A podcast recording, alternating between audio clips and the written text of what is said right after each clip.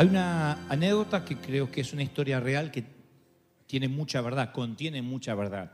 Un granjero fabricaba grasa para su tractor y su pequeña maquinaria agrícola, para su respectiva finca. Como él estaba disconforme con la calidad que le ofrecían los comercios locales, comenzó a experimentar con sus propias mezclas y finalmente llegó a una grasa propia, aún sin marca, pero que él consideraba que tenía una calidad satisfactoria. Pronto los vecinos de la granja comenzaron a pedirle parte de esa grasa porque era de calidad superior. Los eh, vecinos también tenían tractores y pequeñas maquinarias agrícolas. Estos pedidos los llevaron a aumentar el tamaño de su proyecto eh, de fin de semana y en poco tiempo también se convirtió en su trabajo durante toda la semana, de lunes a viernes, y, comenzó a comprar, maquinaria para fabricar grasa. Con el tiempo, las ventas del granjero crecieron tanto que dejó la agricultura, dejó su finca para dedicarse a producir grasa tiempo completo.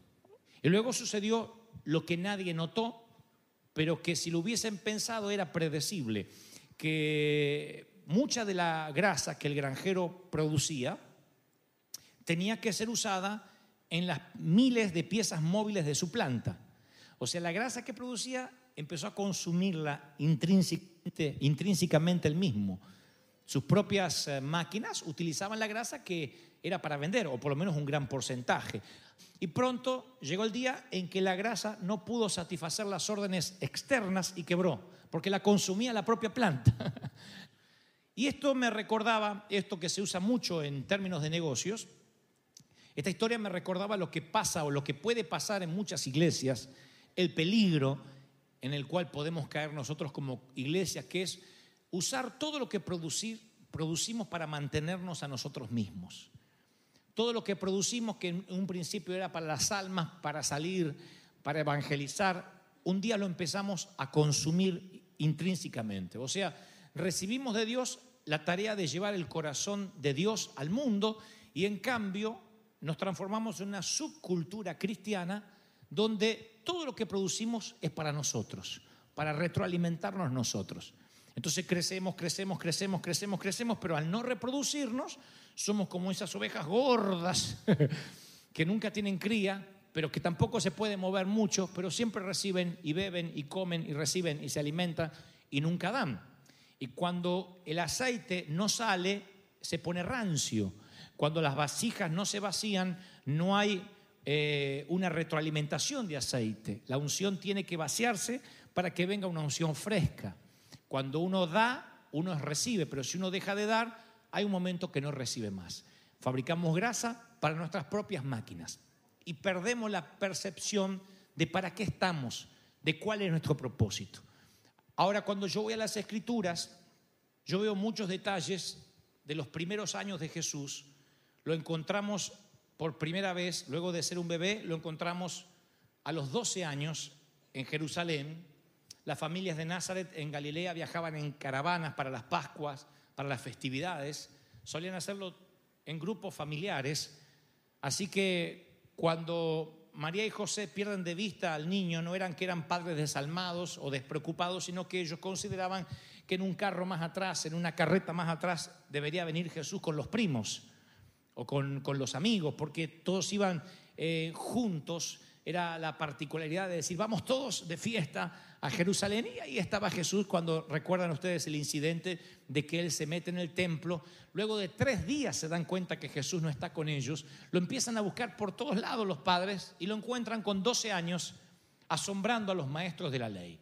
Allí su madre preocupada le dice, ¿por qué nos haces esto? Nos llenaste de angustia, Jesús. Ahí está alguien retando a Jesús. ¿Vieron? Pero Jesús, ¿qué te dije? Nos llenaste de angustia. Tu, padre está como loco cuando llegues a casa. Y él dice, ma, espera, ¿por qué me buscabas? ¿No sabes que en los negocios de mi padre me es necesario estar? Es así cuando uno ve que un niño de 12 años aunque no tendría la revelación absoluta todavía quizás de la cruz y de lo que vendría hasta tanto sea lleno del Espíritu Santo en el Jordán junto a Juan el Bautista, él ya tenía clara su tarea desde el principio. sabía cuál era su llamado y ese llamado trascendía todo lo demás, eh, su carpintería, sus amistades, incluso las expectativas de sus padres, porque es muy fácil mezclar nuestro llamado con nuestra profesión, con aquello que hacemos. Tu profesión es por lo que se te paga y tu llamado es para lo que fuiste creado. La profesión es aquello por lo que se te paga o el oficio. El llamado es aquello para lo que fuiste creado. A veces coincide y afortunado eres por Dios si tu profesión coincide con lo cual fuiste llamado, pero a veces no. A veces como Pablo vas a tener que fabricar tiendas, carpas para los romanos para poderte hacerte el sustento y mientras continuar con el llamado de ser apóstol. ¿Me están siguiendo? porque esa dicotomía es la que no manejamos a veces en la subcultura cristiana. Y decimos cosas, estoy orando para servir tiempo completo a Dios, pensando que aquellos que tienen un salario de la iglesia necesariamente son más santos, más llamados o más ungidos que aquel que tiene que ensuciarse las manos toda la semana y después venir, ponerse un traje, ponerse una falda bonita y servir al Señor aquí como mujer, como lo que sea, y piensa, ¿por qué yo tengo que vivir en ambos mundos, en el secular y en el cristiano? Si acá es donde me siento más cómodo. Es cierto, pero una cosa no quita la otra. Dios no nos redimió para quitarnos del mundo, sino para que aquí seamos luz, para que aquí seamos sal, para que aquí cambiemos y no ser una subcultura, sino como dije hoy, sino una contracultura. Uno de los aspectos de nuestra vida, tras habernos convertido, es quedarnos aquí para influenciar a otra gente. Cada uno de nosotros influye en alguien, bueno o malo, llevando personas más cerca de la cruz o más cerca del infierno, pero los influimos. A alguien afectamos en el colegio, en la universidad, en la facultad. Siempre que estamos aquí, estamos influyendo a alguien. Tu manera de sentarte ahora está influyendo en alguien que te admira. Tu manera de pararte, de adorar, influye en alguien. Tu mirada influye en la gente. Jesús lo ilustró así. Él dijo, no se enciende una lámpara para cubrirla con un cajón. Por el contrario, se pone en la repisa para que alumbre a todos los que están en la casa. Y luego aclara y exhorta, hagan brillar su luz delante de todos para que todos puedan ver las obras buenas de ustedes y alaben al Padre que está en los cielos. Esa es la misión. No dice, métanse en la iglesia, que no los vean, no se contaminen, no se junten. Jesús nos recuerda que tal como lo hizo, nosotros tenemos que saber que somos la luz, la sal, una contracultura, no una subcultura. Martin Luther King decía, los, los cristianos no debiéramos ser termómetros que miden la temperatura política o la temperatura externa, sino tendríamos que ser em, termostatos que cambian la temperatura. No solo medirla, porque medirla es criticar. Qué mal que está el país. Y viste el presidente, iban a hacer un muro, y vamos a hacer túneles. ¿Y qué vamos a hacer? Eso es criticar.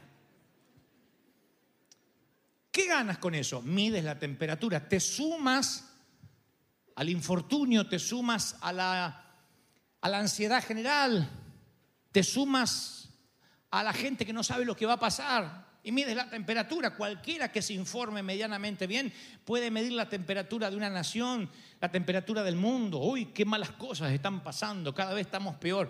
Pero el termostato lo que hace es cambiar la temperatura. Es cuando tú pones un numerito allí y cuando llega ese número o baja de ese número se enciende la calefacción o se enciende el aire acondicionado según lo que necesites. Entonces uno tiene que entender de que no somos una subcultura, sino una contracultura, alguien que va en contra de la corriente. Y eso, claro, cuesta mucho más. Salir fuera del salero siempre tiene un costo. Jesús nunca nos pidió que nos quedemos dentro del salero. Jesús lo dijo sencillamente en el Evangelio de San Mateo 5:13. Ustedes son la sal de la tierra. Somos la sal. Pero si la sal se vuelve insípida, ¿cómo recobra su sabor? Ya no sirve para nada, sino para que sea desechada y pisoteada. Y Jesús nunca dijo que seríamos la mayoría en la tierra, sino que dijo que seríamos la sal de la tierra. Nunca dejó entrever que perderíamos la batalla por ser menos soldados, sino que perderíamos la batalla cuando perderíamos el sentido de la misión, cuando la sal se vuelve, se vuelve insípida, cuando no sabemos para qué estamos salando o, no queremos salar porque todo lo que tenga que ver con lo mundano nos asusta. Yo alguna vez les conté, y lo digo mucho en las conferencias donde Dios por providencia divina me lleva, que el Señor en su momento reunió a los discípulos y cuando los comisionó les dijo, he aquí los envío como ovejas en medio de lobos. Se asustan los muchachos como yo me asustaría si escucho esa declaración de Jesús. Porque ¿cuánto dura una oveja en medio de lobos? Se la comen en dos puñados, en dos bocados. Es un taco mexicano entre cinco mariachis. Se la comen. ¿No?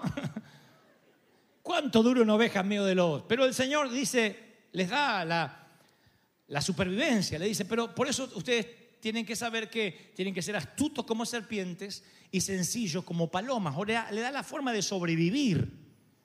Les dice, no tienen que darse cuenta, oigan, no lo escucharán esto en ninguna otra congregación. No tienen que darse cuenta que son ovejas en primera instancia porque te van a devorar. Te envío como oveja en medio de lobos. Sigamos la línea de metáfora de Jesús. ¿Cuánto dura una oveja en medio de lobos? Nada. Y si te envía como oveja en medio de lobo y los lobos te comen, pierdes el sentido de salar la tierra, no eres luz. Porque ¿qué pasó con la oveja que se metió? Se la comieron. Mandemos otra, se la comieron. Mandemos otra, se la comieron. Las ovejas pierden su sentido. ¿Cómo tienes que sobrevivir? Siendo astuto como la serpiente. La serpiente se oculta entre las hierbas y tú nunca la ves venir. Siempre ataca a traición, no avisa. Pero nosotros, como en lugar de haber entendido que somos una contracultura, algo nos dice que somos una subcultura, una secta diferente a todo el mundo. Vamos anunciando, soy oveja, soy oveja, para que nos coman. A mí me lo dicen, pastor, estuvo acá en el país y no se presentó como pastor. Qué vergüenza, esa vergüenza. ¿Por qué no se presenta como pastor? Porque si yo me presento como pastor, me tienen tres minutos en la nota y me sacan. Y yo tengo que ser lobo por fuera, oveja por dentro que no es lo mismo que ser oveja por fuera, lobo por dentro.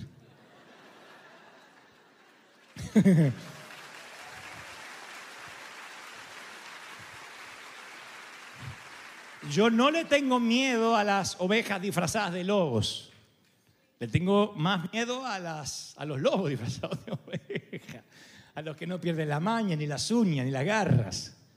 Pero una oveja disfrazada de lobo es extraordinaria. Y nosotros olvidamos esa premisa que somos ovejas disfrazados de lobos, lobos por fuera, ovejas por dentro. ¿Qué significa eso? Que por fuera pareces uno más. Por fuera eres uno más, pero estás asignado en un lugar estratégico para cambiar una cultura, para cambiar una atmósfera. El propósito por el cual fuimos asignados es cambiar la cultura cuando la tienes que cambiar, siendo astutos no promoviendo como un fundamentalista tus valores a los gritos, porque promover los valores a los gritos no necesariamente te hace más santo. Dios dice, todavía no es el tiempo de hablar. Insisto, vean otra vez la historia de Daniel, Sadrán, Mesat, Abednego, cuando les traen las comidas que era dedicada a los ídolos antes de ponerla en la mesa, Daniel con un sigilo, con una astucia de serpiente, aunque a algunos no les gusta que ponga este ejemplo, ya lo puso Jesús antes que yo con la astucia de una serpiente, llama al eunuco camarero o al chef y le dice, mira, ¿por qué no nos cambias el menú? Porque he notado que esta es una comida dedicada a dioses paganos. Yo no puedo comer una, comida bendecida a los dioses de Nabucodonosor. Nosotros comemos comida bendecida por Dios. Le dice el chef, sí, pero acá no es un menú que se pueda elegir. Esto, esto no, no, no es que tú eliges lo que quieres comer, o comes la comida del rey o tu cabeza rueda por la arena, lo que es peor, la mía rueda por la arena. Y Daniel dice, pero tú no tienes que andar comunicándole todo al rey.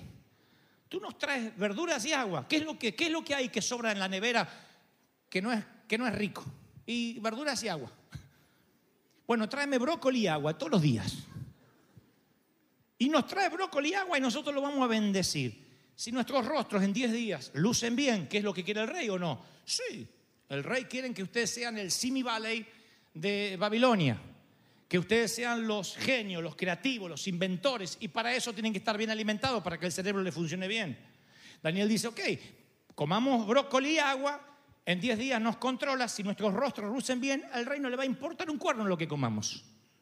Eso fue lo que dijo Daniel y en secreto astuto como una serpiente, se disfraza de lobo y no se contamina con el pecado de la comida del rey. ¿Qué haría un creyente hoy? Yo no como comida inmunda, aleluya. Hmm. Lo liquidan. Y nunca hubiese cambiado la cultura de Babilonia. Entonces Dios dice, ¿para qué hablas cuando no tienes que hablar? ¿Para qué te pones en mártir cuando no tienes que ser un mártir? Tienes que ser un pionero cuando yo te digo que lo seas. La luz no se pone debajo de una repisa, se pone encima para iluminar a todos. Y a veces una luz es tan pequeñita, pero cuando hay mucha oscuridad, ¿cómo ilumina? La sal es poquitita, pero si le pones de más, queda o muy salada e incomible, si le pones de menos, insípida la comida. Es la medida justa. ¿Quién te da esa medida? La astucia de la serpiente y la mansedumbre de una paloma. Saber cuándo tener que callar, saber el momento, la oportunidad para hablar. Hay gente aquí que está frustrada porque está en un empleo, en un trabajo, en una oficina, en una compañía que todavía no pudo ser luz. Y dice, pero ¿para qué Dios me puso ahí? Estoy rodeado de mundanos, son mayoría. Dice la palabra en Deuteronomio, cuando salieres a la guerra y vires a un pueblo más grande que tú, no tengas temor de ellos, porque yo, Jehová, estoy contigo y peleo tus batallas. Pero hay un momento, hay un momento donde tienes que hablar. Recuerden que el Evangelio es asimilación, no consumo. Asimilación. Vieron que hay gente que no asimila la lactosa, no puede ver la leche, tiene que tomar leche que no tenga lactosa. Bueno, hay gente que se ha vacunado contra el Evangelio a causa de las ovejas que siguen trasero de otras ovejas y que le tienen pánico a los lobos y que han hecho una subcultura y han querido atraer los lobos acá adentro, pero que primero se conviertan en ovejas. Esa gente se vacunó contra el Evangelio, no quiere saber nada, no, ya no consume el Evangelio. Y Dios tiene que levantar un pueblo diferente. Primero, que no le tenga miedo a los lobos, que sean lobos por fuera y ovejas por dentro, que no sean una subcultura, sino una contracultura, que vaya en contra de la corriente, pero de un modo tan astuto, tan quirúrgicamente preparado, tan estratégico que sorprenda a los funcionarios de la ciudad, al presidente de la República, que sorprenda a los artistas de Hollywood, a los funcionarios, a los senadores. Dios dice, yo te voy a posicionar. Si me escuchas, yo te voy a dar favor. Alguien tiene que decir amén. Aleluya. El reino de los cielos como la levadura que una mujer tomó, la mezcló en una gran cantidad, gran cantidad de arena, hasta que leudó toda la masa. O sea, Dios te coloca en forma estratégica en los rincones más oscuros de la sociedad, disfrazado de lobo, no tengas temor de eso. El disfrazado de lobo no significa vestirte como mundano. Aunque yo no le tengo miedo a la vestimenta, no hay que vestirse de determinada manera para ser evangélico. Eso tiene que ver con la cultura de cada quien y el gusto de cada quien. Y el cuerpo de cada quien. Si tú vienes de una subcultura y sales de una cueva y quieres hablar, la gente no te escucha.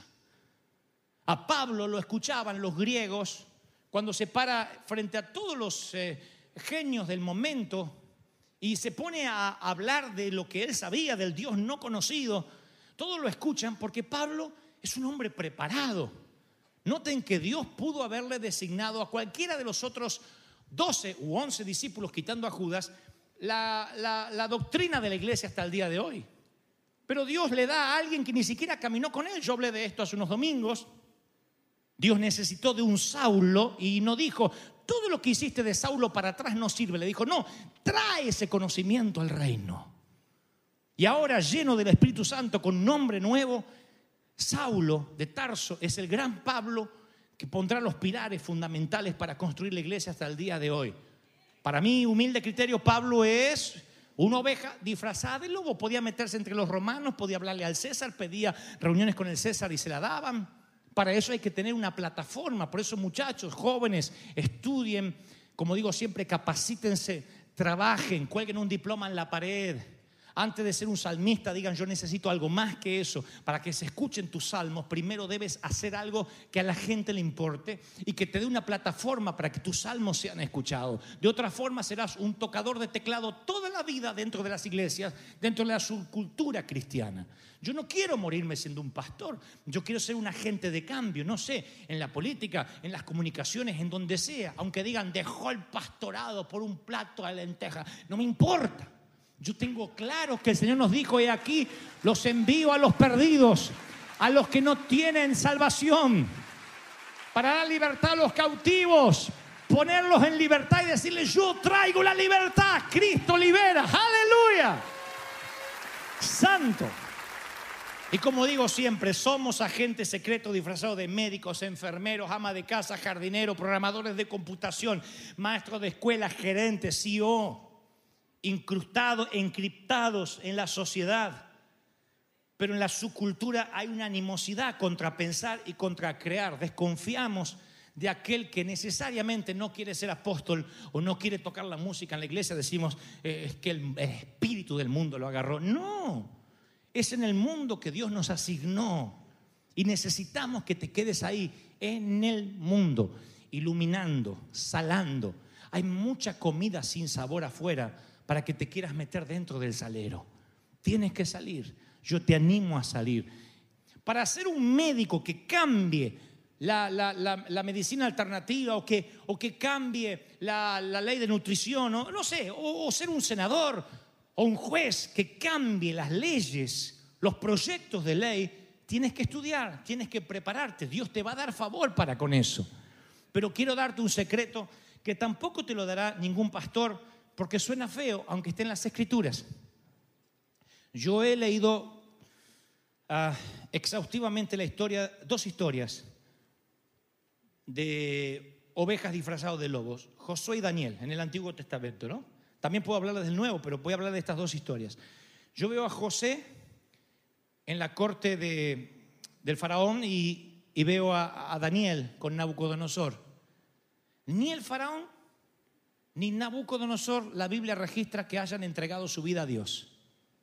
A pesar de Nabucodonosor decir, yo eché tres hombres al, horno de fuego y no se quemaron, ni olor a quemado tenían sus cabellos y eché tres, pero vi cuatro y el cuarto era semejante al Hijo de los dioses. O sea, vemos un inconverso que está viendo a Cristo allí, caminando con los que Él decretó la muerte hace horas. ¿Me siguen, ¿Me siguen lo que digo? ¿Sí? No pretenderíamos que Nabucodonosor se tire de rodillas. La Biblia no dice, luego dice que Él da la gloria a Dios y hay otras cosas, pero la Biblia no retrata a Nabucodonosor como un héroe de la fe. Tampoco sabemos más de la vida de Faraón, del Faraón que estaba con José. Sin embargo, estos hombres reconocieron el poder de Dios que había en esos hombres.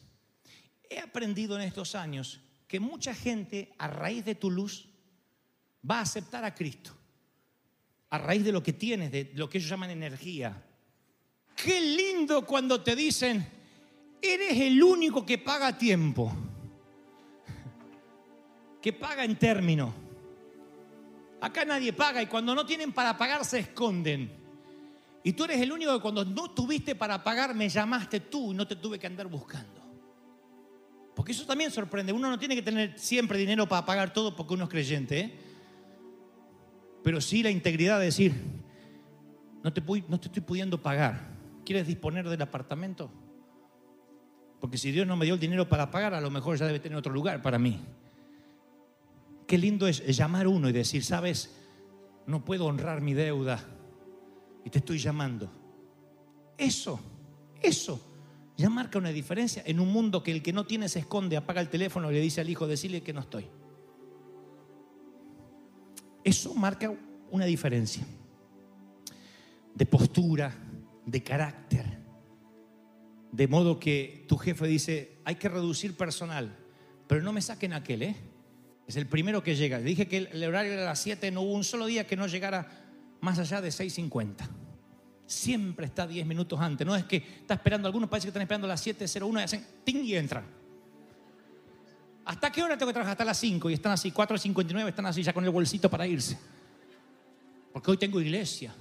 Yo prefiero que cumplas allá, llegues tarde acá, te excuses acá, porque acá te vamos a entender, pero allá no, allá van a decir es uno más es otro más, no tiene nada de diferente. El mundo está buscando tu fruto y no es háblame en lengua, profetizame, a ver cómo te vestís, cuántos coros sabes. Está mirando tu manera de ser, tu ética de trabajo, tu ética de estudio, que no hables mal de nadie, que no critiques cuando estás a espalda de alguien. Eso es lo que el mundo observa. Entonces tu jefe dice, este de mí no debe hablar porque yo nunca lo escuché hablar mal de otro delante mío. Pero cuando te conoce que eres un chismoso, dice, sacame el lengua víbora, sacámelo de acá. Entonces, el ser una oveja disfrazada de lobo no es para cualquiera. No es para cualquiera. Ustedes van a escuchar acusaciones sobre mí muchas y van a escuchar muchas otras. Y todas son que es un artista, que parece un actor, que, que, es conductor de televisión, que es un cómico, que es un comediante. Todas me fascinan porque todas, todas, todas definen a un lobo. Significa que mi disfraz está funcionando y que voy a entrar en aquel mundo que muchos no quisieron entrar por temor. Pero mayor es el que está conmigo y los ejércitos que me rodean que los que están en contra. ¿Reciben esa palabra, sí o no? Vamos, póngase de pie y denle el mayor aplauso al Señor de señores, al Rey de Reyes. Vamos a celebrar con un aplauso que Dios nos envía con propósito a formar una contracultura. Dios lo va a hacer. Dios te va a bendecir